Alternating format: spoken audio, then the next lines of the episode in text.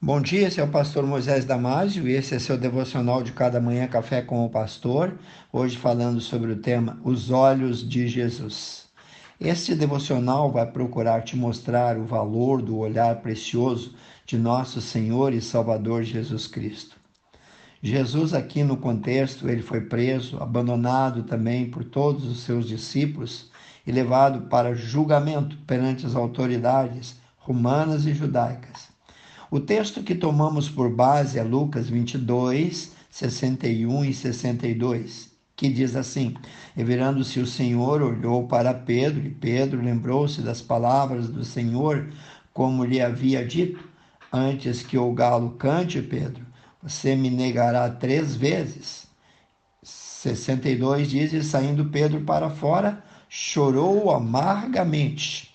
E foi isso mesmo que aconteceu. Ele, Pedro, sabia que a sua vida também corria perigo. Uma acusação de coautoria de sedição, motim, levante, revolta contra Roma poderia lhe render também a cruel sentença de crucificação. Sabemos que, apesar de prometer antes que nunca negaria Jesus, Pedro ficou com medo de morrer ao ser reconhecido como seu discípulo e por três vezes o negou. Depois disso, ele foi tomado por sentimentos de angústia, de remorso e culpa. Naquele momento em que o galo cantou, seu olhar encontrou o olhar de Jesus e ele foi muito impactado. Pouco a pouco, depois disso, os soldados que estavam sentados ali perto perguntaram a Pedro: certamente você é um deles? Você é galileu como Jesus? Ele começou a amaldiçoar e se excomungar e jurar, dizendo: Não conheço tal homem de quem vocês estão falando. E logo o galo cantou. Está lá em Marcos 14, 70 a 72. Ou seja, Pedro usou um linguajar chulo, baixo, pesado, nada recomendado para um seguidor do Messias para negar que ao menos conhecesse Jesus. E foi nesse contexto, neste momento de negação exasperada e colarizada, que os olhos de Jesus pegaram a Pedro. Jesus estava no interior da casa do sumo sacerdote, Pedro estava no pátio e no átrio. Foi através de uma porta ou de uma janela que Jesus direcionou o seu olhar para Pedro a distância não impediu o pobre apóstolo de receber em alguns poucos segundos, através de apenas aquele olhar, um poderoso sermão. Afinal, Pedro já tinha aprendido a ler os olhares de Jesus.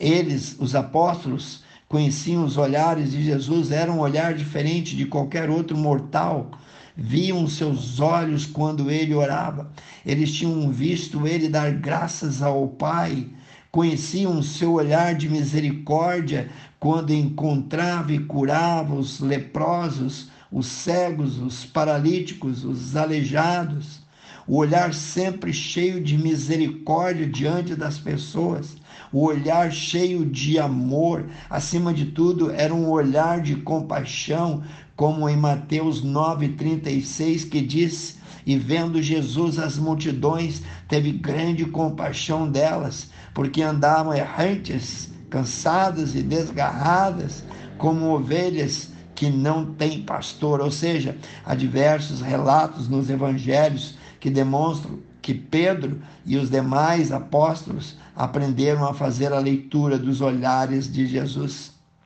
Assim que Pedro fugiu em meio às lágrimas, os homens que estavam detendo Jesus começaram a escarnecer mais ainda e a zombar dele, e bater nele e cobriram seus olhos. Está lá em Lucas 22, 63 a 64 fez parte do escárnio, da zombaria, vendar os olhos de Jesus. Naquele momento, Jesus pregou então a Pedro o mais curto sermão da história, somente com um olhar. Podemos dizer que a primeira verdade naquele sermão foi: Pedro, conheço você melhor do que qualquer um, conheço você melhor do que você mesmo.